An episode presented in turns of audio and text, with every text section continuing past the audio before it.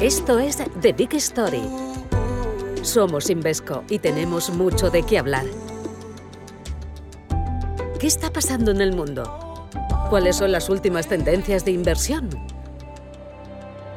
Conectando. Hola, muchas gracias por acompañarnos en un episodio más de The Big Story.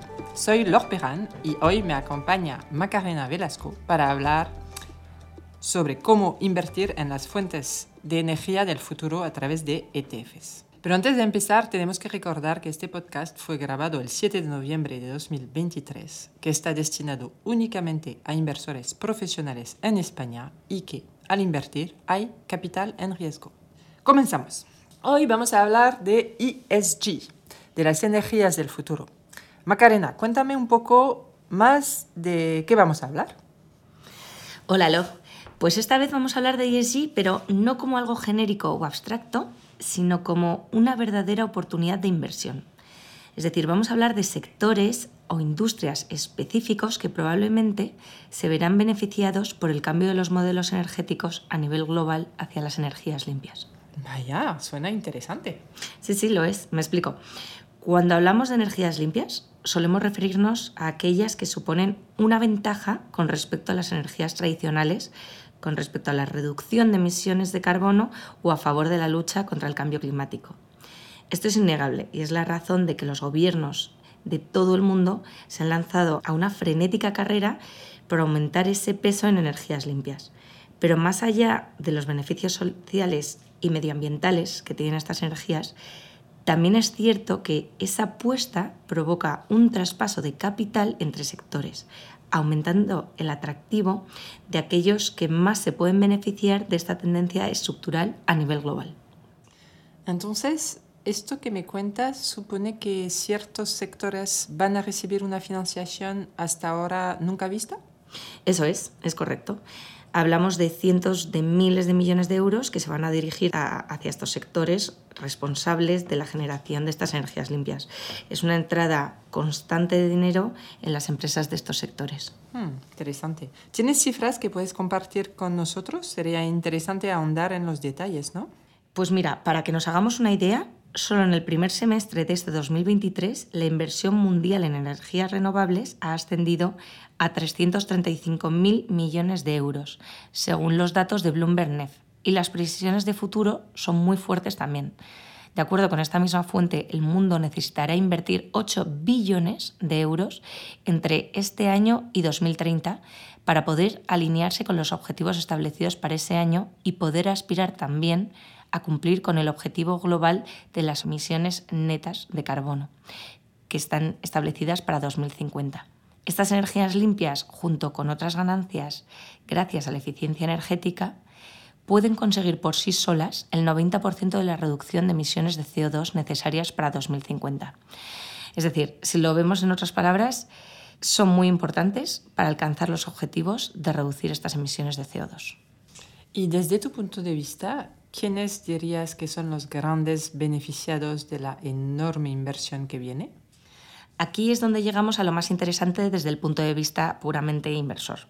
Los grandes beneficiados de la lluvia de millones que se va a producir o que se está produciendo esta década serán las empresas y sectores relacionados con las principales energías limpias. Pero claro, hay, hay, muchas nuevas formas de generar energía de forma más sostenible. ¿Cuáles serían las más importantes? Para ser realistas, hablamos fundamentalmente de tres categorías principales. Energía solar, energía eólica e hidrógeno. De acuerdo con los expertos, estas tres tecnologías son las que acumularán probablemente más del 75% de la generación futura de electricidad, si se cumplen los compromisos adquiridos por los gobiernos y empresas de todo el mundo. Y parece que hay otras opciones, ¿no?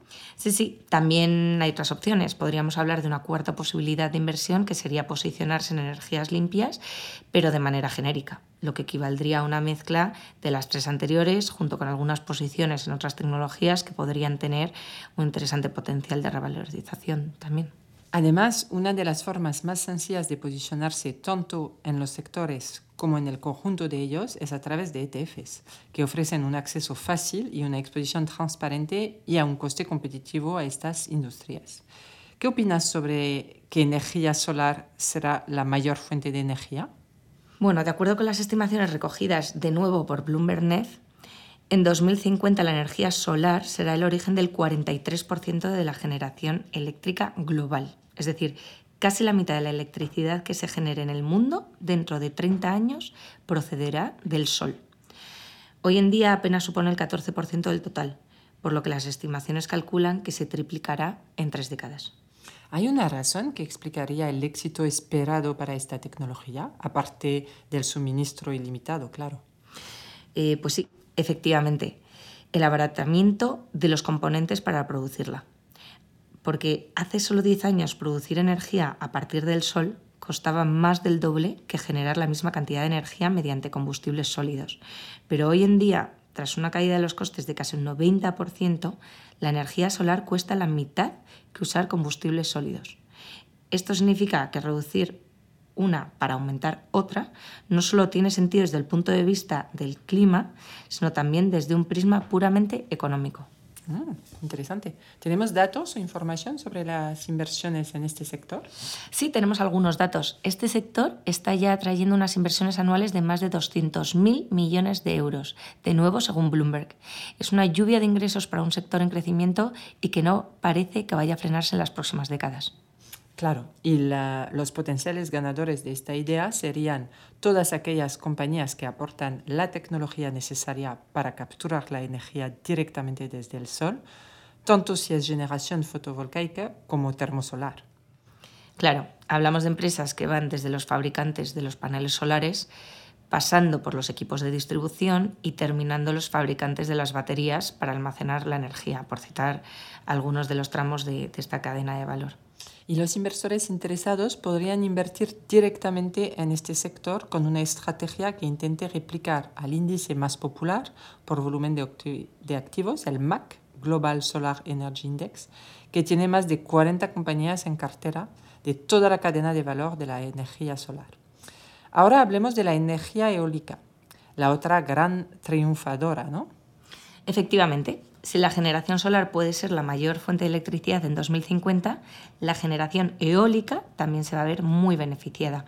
De nuevo, según Bloomberg Net, el viento será el responsable del 29% de la generación eléctrica en 2050, casi triplicando el nivel actual, que es del 11%. ¿Qué peculiaridades presenta? Pues esta energía se beneficia también de un suministro prácticamente ilimitado y de la reducción de costes del 60% en 10 años que aunque no ha sido una caída tan dramática como en el caso de la energía solar, también ha sido más que suficiente para impulsar su crecimiento. Hablamos de inversiones anuales de más de 50.000 millones de euros para aumentar un 10-15% esa capacidad instalada cada año. ¿Y qué sectores o empresas se verán más beneficiadas con este cambio? En este caso, las compañías que se verían más beneficiadas son aquellas que tienen exposición a la cadena de valor de la generación eólica. Y aquí vemos desde la generación tanto onshore como offshore, es decir, en tierra y en mar.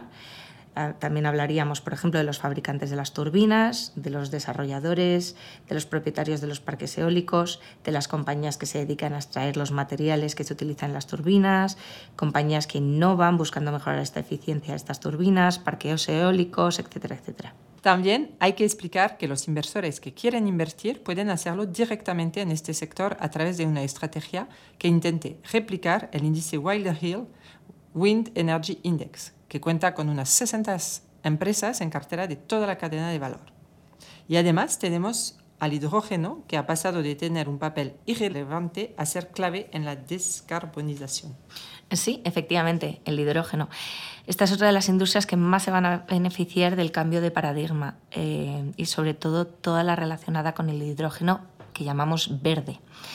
Hoy en día su presencia es residual, pero está llamado a ocupar un puesto relevante gracias a sus características especiales y se espera que pueda sustituir al gas y a los combustibles sólidos en todos aquellos sectores que sean intensivos en consumo de energía y en los que la electrificación sea complicada. Un ejemplo de estas posibilidades es el sector del transporte de mercancías, por ejemplo. De acuerdo con Bloomberg Net, el 15% de la energía consumida en 2050 en el mundo procederá del hidrógeno. ¿Y cómo se explica este potencial avance en esta tecnología? Esto se explica por el descenso de los costes, de nuevo. En 15 años, el coste de utilizar hidrógeno se ha reducido más de un 60% y las previsiones apuntan a que la tendencia se mantendrá en las próximas décadas. Además, la posibilidad de usar las infraestructuras actuales del gas natural para su distribución podría impulsar aún más su utilización. Esta energía parece además interesante para el inversor español, porque nuestro país es uno de los líderes mundiales en inversiones comprometidas para su desarrollo.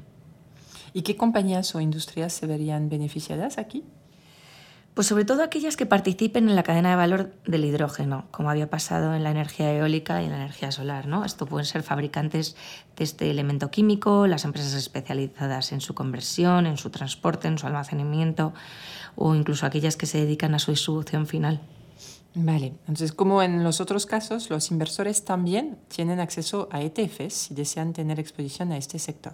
También se podría considerar invertir directamente en este sector a través de una estrategia que intente replicar el índice Wilder Hill Hydrogen Economy Index, que cuenta con unas 55 empresas en cartera de toda la cadena de valor del hidrógeno, como ha explicado Macarena. Luego, además, está el pack de todo en uno, eh, invertir en energías limpias. Un índice muy conocido e importante es el Wilder Hill New Energy Global Innovation Index. Sí, correcto. Para aquellos inversores que no quieran posicionarse en un sector en concreto o que vean posibilidades en todos ellos, existe esta cuarta vía para invertir que habíamos mencionado, ¿no? Hacerlo a través de ETFs. Además es sencillo y tienes la, está la posibilidad de que inviertan en estas energías limpias como, nos ha contado luego y de esta forma en un solo producto podremos tener exposición a las distintas energías al tiempo y también a otras oportunidades en industrias diferentes. ¿Y crees que es el momento o eh, llegamos tarde? Bueno, algunos pueden pensar que todo esto no es nuevo y que ya llegamos muy tarde para invertir en energías renovables, pero nosotros no estamos de acuerdo y damos un par de datos que explican nuestra postura. En energía solar, por ejemplo, el índice MAC Global Solar Energy Index que ha comentado antes Log eh, es hoy un 10% más barato que en 2008 y en los últimos 10 años se ha revalorizado un 4% anual, una cifra que probablemente llama la atención al compararlo con las cifras de potencial negocio que hemos comentado anteriormente. Y si hablamos de la energía eólica, los índices más populares como el Wilder Hill o el Solactive se han comportado peor que el mercado en general. Por lo tanto, todo ello nos dice que existe una potencial ventana de oportunidad para aquellos inversores que crean que las inversiones futuras que vienen se acabarán notando en las cotizaciones de los distintos sectores. Pues con esto damos las gracias a Macarena y cerramos este episodio de Energías Limpias. Muchas gracias a los oyentes por escucharnos y esperamos que os haya resultado interesante. Nos vemos en el próximo episodio de The Big Story. Gracias. Gracias. Esta comunicación de marketing se dirige exclusivamente a inversores profesionales en España. Los inversores deben leer los documentos legales antes de invertir. El valor de las inversiones y los ingresos fluctuarán. Esto puede deberse en parte a las fluctuaciones del tipo de cambio, y es posible que los inversores no recuperen el monto total invertido. Este podcast es un material de marketing y no pretende ser una recomendación para comprar o vender ninguna clase de activo valor o estrategia en particular.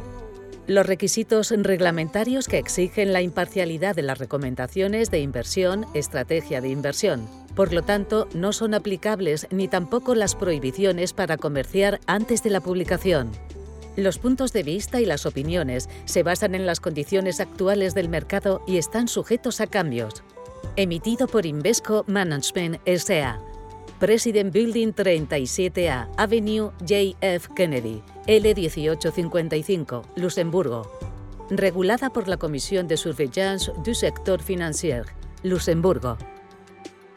Gracias por escucharnos. Desde Invesco te esperamos en nuestro próximo capítulo. The Big Story.